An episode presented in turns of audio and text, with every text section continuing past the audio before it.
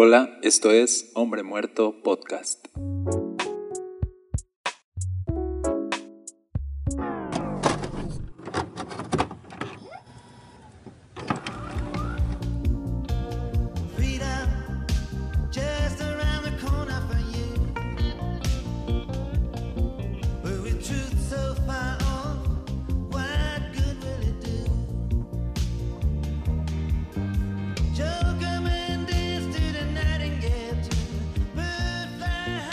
¿Qué tal? Yo soy Daniel Castañeda, estoy de regreso contigo en los podcasts, estoy en la serie de Santiago y antes de continuar pues quiero darte las gracias por tu paciencia estas semanas que me tomé de descanso.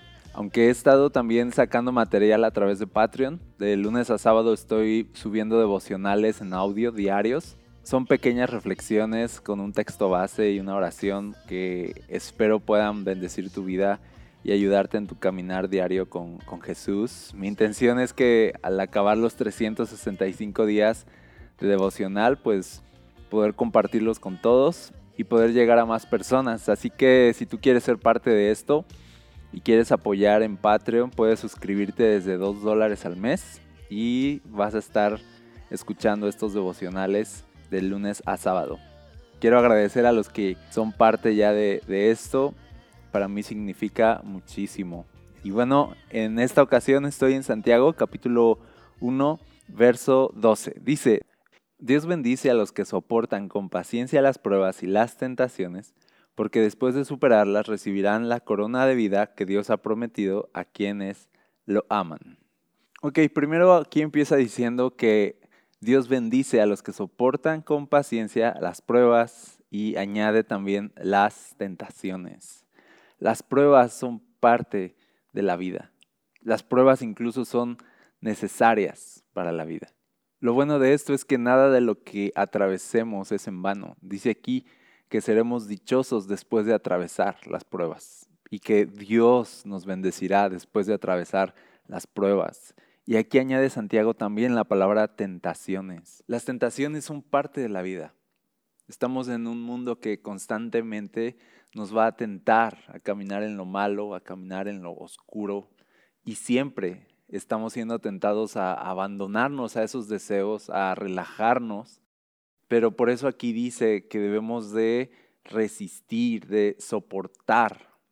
Estamos llamados a ir contra corriente, a ir contra nosotros mismos, con paciencia, dice, porque si te dejas llevar, vas a perder el rumbo. Entonces, de alguna forma, las tentaciones no es algo que nos sucede en el exterior, no es algo que nos sucede cuando vamos por la calle y nos topamos con personas o situaciones y, de pronto somos tentados.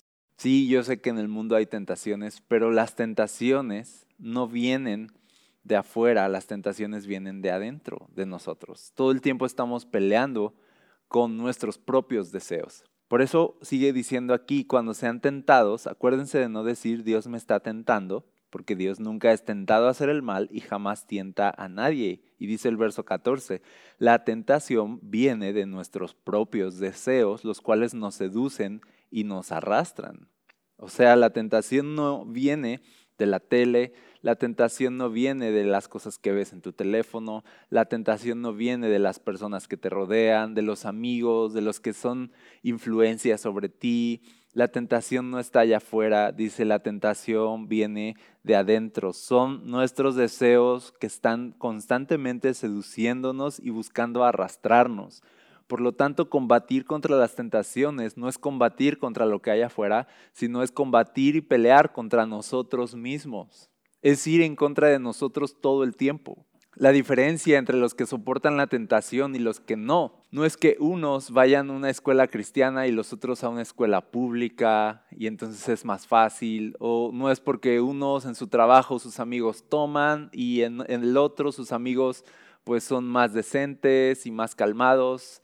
No, no depende de nuestro entorno, no depende de lo que hay afuera. La diferencia entre soportar o no la tentación viene de cuánto resistes contra tus propios impulsos, de cuánto resistes contra tus propios deseos, porque a decir verdad, todos vivimos en un mundo corrupto y todos estamos constantemente siendo influenciados, si quieres verlo así, golpeados por la cultura, siendo arrastrados, seducidos por lo que hay afuera, sí, pero es lo que hay adentro el problema. Nuestra naturaleza pecaminosa es el problema. Es por eso que dice, resistan, resistan con paciencia las tentaciones. Es mejor resistir que dejarse llevar porque los que resistimos seremos recompensados. Hay una recompensa y hay una dicha y hay una bendición por resistir.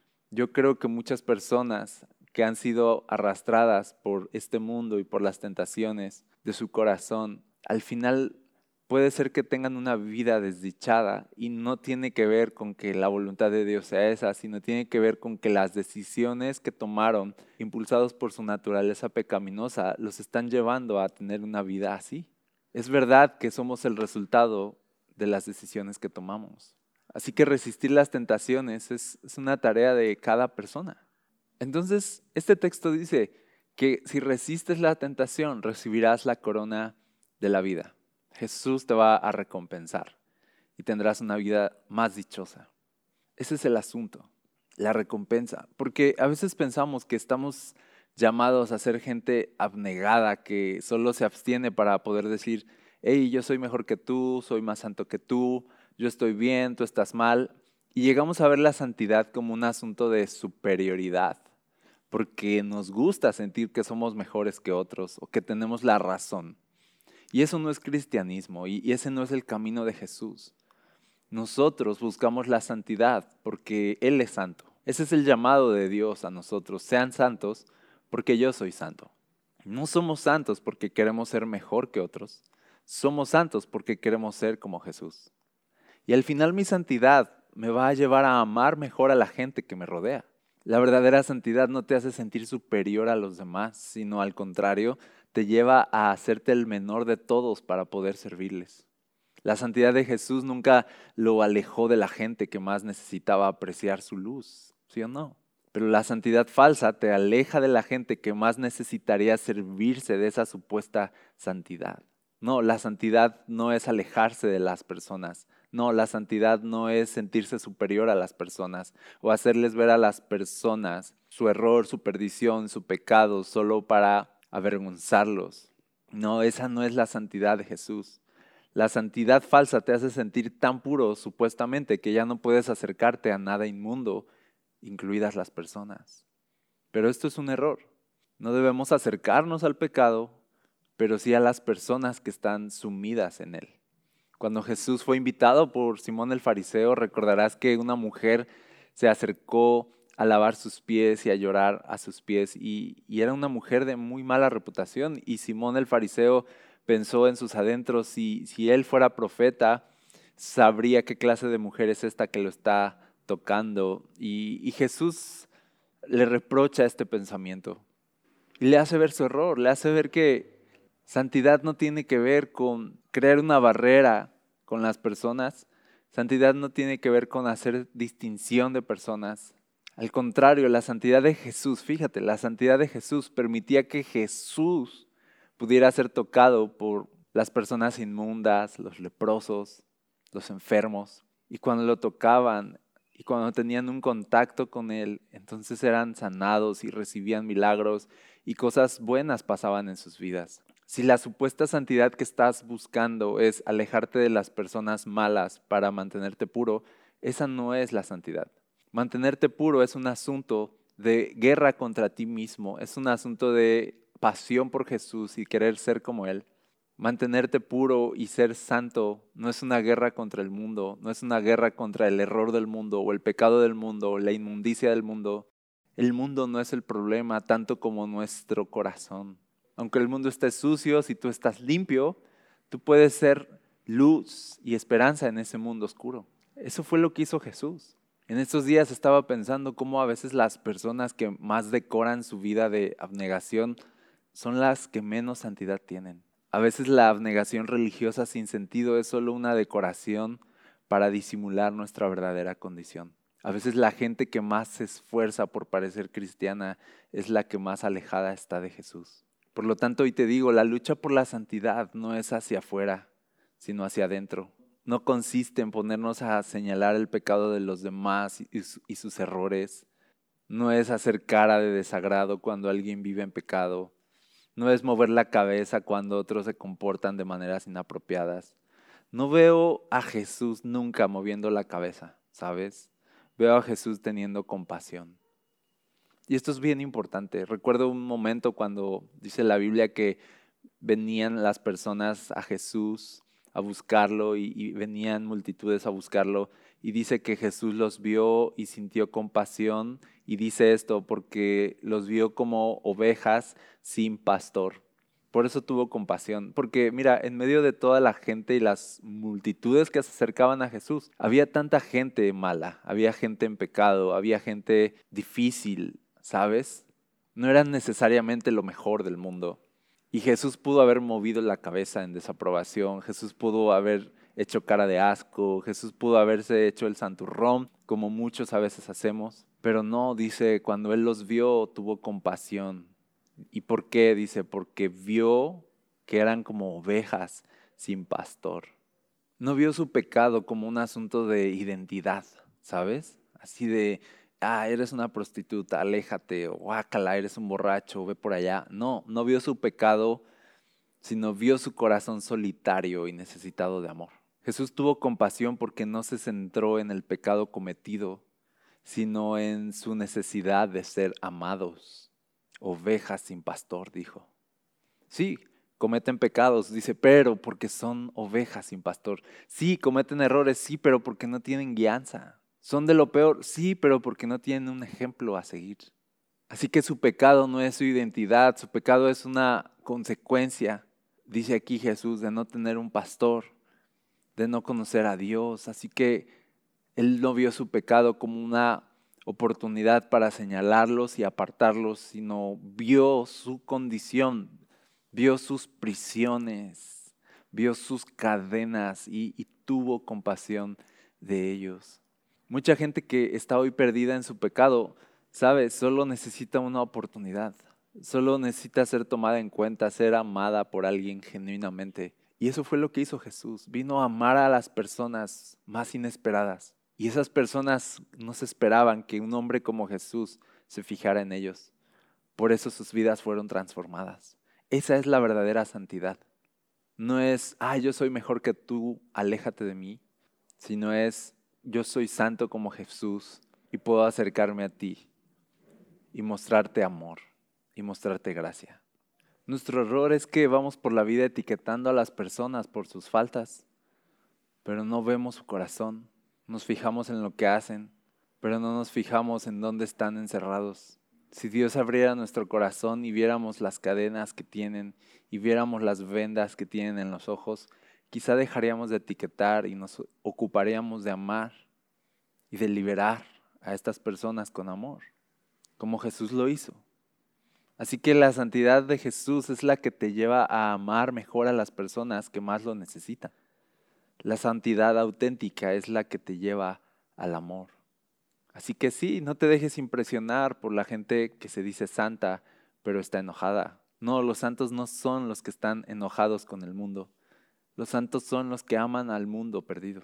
No, los santos no son los que se alejan de todos. Los santos son los que se acercan. Los santos son los que se parecen a Jesús. Y el que es santo, escucha esto, más bien mantiene una lucha constante hacia adentro, frenando sus impulsos, autogobernándose, diciéndose no a sí mismo, alejando sus ojos de cosas que son vanas o sucias. Los que son santos mantienen sus ojos en la verdad, en Jesús. Y es una lucha, es una resistencia continua contra, contra ellos mismos. No es una guerra contra las personas o contra el mundo que le rodea, es una lucha contra sí mismo. Y te voy a decir algo, las personas que más se dedican a luchar contra los que los rodean y acusarlos y señalarlos y estar enojados y frustrados con las personas a su alrededor y echándole la culpa al mundo, al gobierno, a la educación, al diablo, a quien sea, esas personas que todo el tiempo están viendo hacia afuera y luchando hacia afuera, son las que menos tiempo dedican luchando hacia adentro. De esas personas debes cuidarte. Jesús se lo dijo a sus discípulos, cuídense de esas personas. ¿Quiénes eran esas personas? Los fariseos. La santidad supuesta que ellos tenían solo era una decoración de su condición interior. son sepulcros blanqueados. Por fuera lucen limpios, pero por dentro están llenos de huesos secos, están, están muertos. ¿Por qué? Porque no, no son personas que luchan hacia adentro, sino luchan hacia afuera. Se dedican a lo exterior, no, lo no a lo interior. Llevan rato haciendo guerra contra la gente, tanto que ya se pudrieron por dentro. Y Santiago aquí dice que cuanto más luchas contra ti mismo, más dichoso serás y más bendición del cielo recibirás. Dice Dios bendice a los que soportan la tentación y a los que resisten. Porque a veces hacemos guerra contra el mundo, pero perdemos la batalla más importante, la guerra contra nosotros mismos. Te lo diré de otra forma. Si constantemente vives apuntando contra tu propio pecado, no tendrás tiempo para andar juzgando a la gente que te rodea por el suyo. Y esto no se trata de hacernos de la vista gorda cuando un hermano nuestro está en mal camino, porque a veces decimos, ¿quién soy yo para juzgar? Pero esa es una posición muy cómoda. ¿Quién soy yo para juzgar? Parece amor, parece gracia, pero te voy a decir lo que es, es indiferencia. Por eso Jesús nos llamó a buscar a nuestro hermano que está en pecado, ¿recuerdas? Y dijo, ve en privado, háblale en amor. En privado, no lo expongas, eso es amor. Y háblale de su falta, amor. Y luego dijo, y ora por él, amor. Lo contrario a esto es una indiferencia acompañada de juicio. No te digo lo que veo mal en ti, pero sí lo señalo a la distancia y me molesto por ello. Y a veces podemos agarrar ritmo en criticar, ¿sabes? Esto está mal, esto me desagrada, esto no me gusta, esto está mal. Y a la larga eso nos vuelve santurrones, distantes y arrogantes. Esta actitud solo indica dos cosas. Uno, que no estamos viendo las prisiones de la gente para tener compasión, sino que solo estamos etiquetando a las personas por su pecado y juzgándolas. Recuerda, Jesús vio la prisión de la gente y tuvo compasión por eso. No vino a etiquetarnos por nuestro pecado, sino a amarnos en nuestro pecado para salvarnos de nuestro pecado. Lo segundo, de cuando agarramos ritmo en criticar, es que esto indica que no solemos apuntar hacia adentro con regularidad. Una persona que apunta a su propio pecado con regularidad no apunta al pecado de otros con un corazón crítico y arrogante. Por tanto, la santidad, quiero decirte, es la que te lleva a amar a la gente al punto de no ser indiferente a las prisiones que los tienen secuestrados. No es quién soy yo para juzgar, yo no voy a decir nada, no, no, no, eso te vuelve indiferente, eso no es amor, eso no es gracia, es indiferencia. Tienes que acercarte, tienes que hablarlo, eso es amor. Entonces, repito, la santidad es la que te lleva a amar a la gente al punto de no ser indiferente a las prisiones que los tienen secuestrados. Por eso Jesús no nos llamó nunca a alejarnos del mundo, en cambio dijo, vayan al mundo. Qué contradictorio sería que nos dijera, vayan por todo el mundo, pero a la vez nos dijera, pero aléjense de toda la gente mala. Por eso en su oración al Padre Jesús dijo, no te pido que los quites del mundo, sino que los guardes del mal. El problema no es el mundo, sino el pecado que habita dentro de nosotros. Por eso, si tú haces guerra correctamente contra ti mismo y apuntas hacia tu propio pecado constantemente, y en vez de señalar hacia afuera los errores de otros, puedes ser una persona que señala sus propias faltas para arrepentirte de ellas y volverte a Dios, entonces vas a poder ser una persona que sin ningún problema podrá pasearse en un mundo perdido con la luz y el amor de Jesús que todos necesitan ver. ¿De qué serviría, recuerdas? Una lámpara si se pone debajo de un almud. No, la luz se pone en las tinieblas para que resplandezca. ¿De qué sirve una santidad que te aleja de todos? No, la santidad es la que te acerca a la gente, es la que ayuda a la gente a ser libre de su pecado. No es la que acusa al pecador, es la que libera al pecador. Esa es la verdadera santidad. Entonces, por eso Santiago aquí dice, cuando sean tentados, no digan, ah, Dios me está tentando. O sea, dice, Dios no puede ser tentado para empezar y Él jamás va a tentar a nadie, ¿cómo creen? Dios no envía tentaciones a nosotros.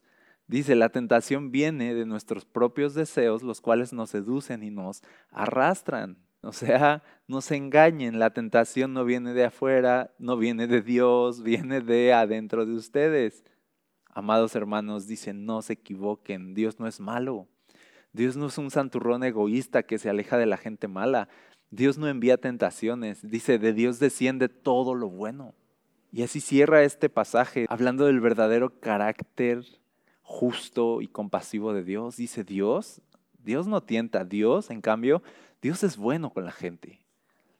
Dice, todas las cosas buenas y perfectas son regalos que descienden de nosotros de parte de Dios nuestro Padre, quien creó todas las luces de los cielos. Todo lo bueno proviene de Dios, dice. Él no viene a ponernos tropiezo, nosotros tropezamos en nuestro propio pecado. Y luego acaba diciendo, Él nunca cambia, Él no varía como las sombras en movimiento. Él es el mismo siempre, Él es firme en su amor, firme en su gracia hacia nosotros. Y acaba diciendo, Él por su propia voluntad nos hizo nacer de nuevo por medio de la palabra de verdad que nos dio. Y de toda la creación nosotros llegamos a ser su valiosa posesión. Y ahora acaba hablando del deseo de Dios, dice, de su propia voluntad. Él quiso salvarnos y somos salvados no porque nosotros le echemos ganas o nuestra determinación, sino es la voluntad y la determinación de Dios de salvar a pecadores como nosotros. Y dice, y nos hizo nacer de nuevo. No es que yo cambié mi actitud, no es que yo cambié mis hábitos, es que Dios me hizo nacer de nuevo. Esa es la salvación y ese es el amor de Dios que nos transforma de dentro hacia afuera. La verdadera santidad no es voy a cambiar mis hábitos solamente. La verdadera santidad es Dios me ha hecho nacer de nuevo. Así que la verdadera santidad no se consigue esforzándose más y siendo más religioso, sino arrepintiéndote más de tu pecado y volviéndote al Señor una y otra vez para que se produzca continuamente dentro de ti este milagro de transformación, donde cada vez vas siendo más y más a la imagen de Cristo. Si tu salvación comenzó con un nuevo nacimiento que fue producido por un Dios de gracia, tu perfeccionamiento y tu santificación va a seguir siendo el resultado de un Dios que por su propia voluntad te está transformando, por su amor te está haciendo nueva persona y está quitando de ti todo lo malo, todo lo vano, todo lo sucio. Es Dios en nosotros. Por eso santidad no habla de nuestros méritos o de nuestras cualidades. Santidad habla de el Espíritu Santo de Jesús en nosotros. Por eso dice, sean santos como yo soy santo. No es una santidad mía, no es una santidad que yo elaboro, que yo desarrollo, sino es Jesús en mí que me va haciendo una persona que se parece más a Él. Es el Espíritu Santo, así es. Santidad es el Espíritu Santo en nosotros. Y cuanto más dejas a Jesús vivir dentro de ti, llenarte de Él, más te vas a parecer a Él y más santo vas a ser como Él es santo. Esa es la santidad. Todo lo demás es imitación, santurronería, falsedad, fariseísmo, religiosidad. Eso no salva, eso no llena, eso no ayuda a nadie, eso no libera. Eso trae cargas, trae prisiones, divide, destruye, pero no salva. Busca la santidad que viene de Jesús. Y recuerda estas palabras, bienaventurados, dichosos los que soportan la tentación los que luchan contra sí mismos y contra sus propios deseos, los que dejan que el Espíritu Santo obre en ellos y los transforme a la imagen de Cristo, porque ellos van a recibir la recompensa eterna, la corona de vida que Dios ha preparado para todos los que han resistido. Señor, hoy queremos agradecerte por esta palabra y pedirte que, que pongas en nosotros la santidad que hay en ti que sea tu Espíritu Santo, que sean tus pensamientos, que sea tu corazón en nosotros. Úngenos con tu Espíritu y transfórmanos. En el nombre de Cristo te lo pedimos. Amén. Ok, pues gracias por estar conectado hoy conmigo. Seguiremos en los próximos días en la serie de Santiago. Mantente atento. Si este episodio bendijo tu vida, compártelo con alguien. Y no olvides visitar hombremuerto.com para más recursos. Dios te bendiga.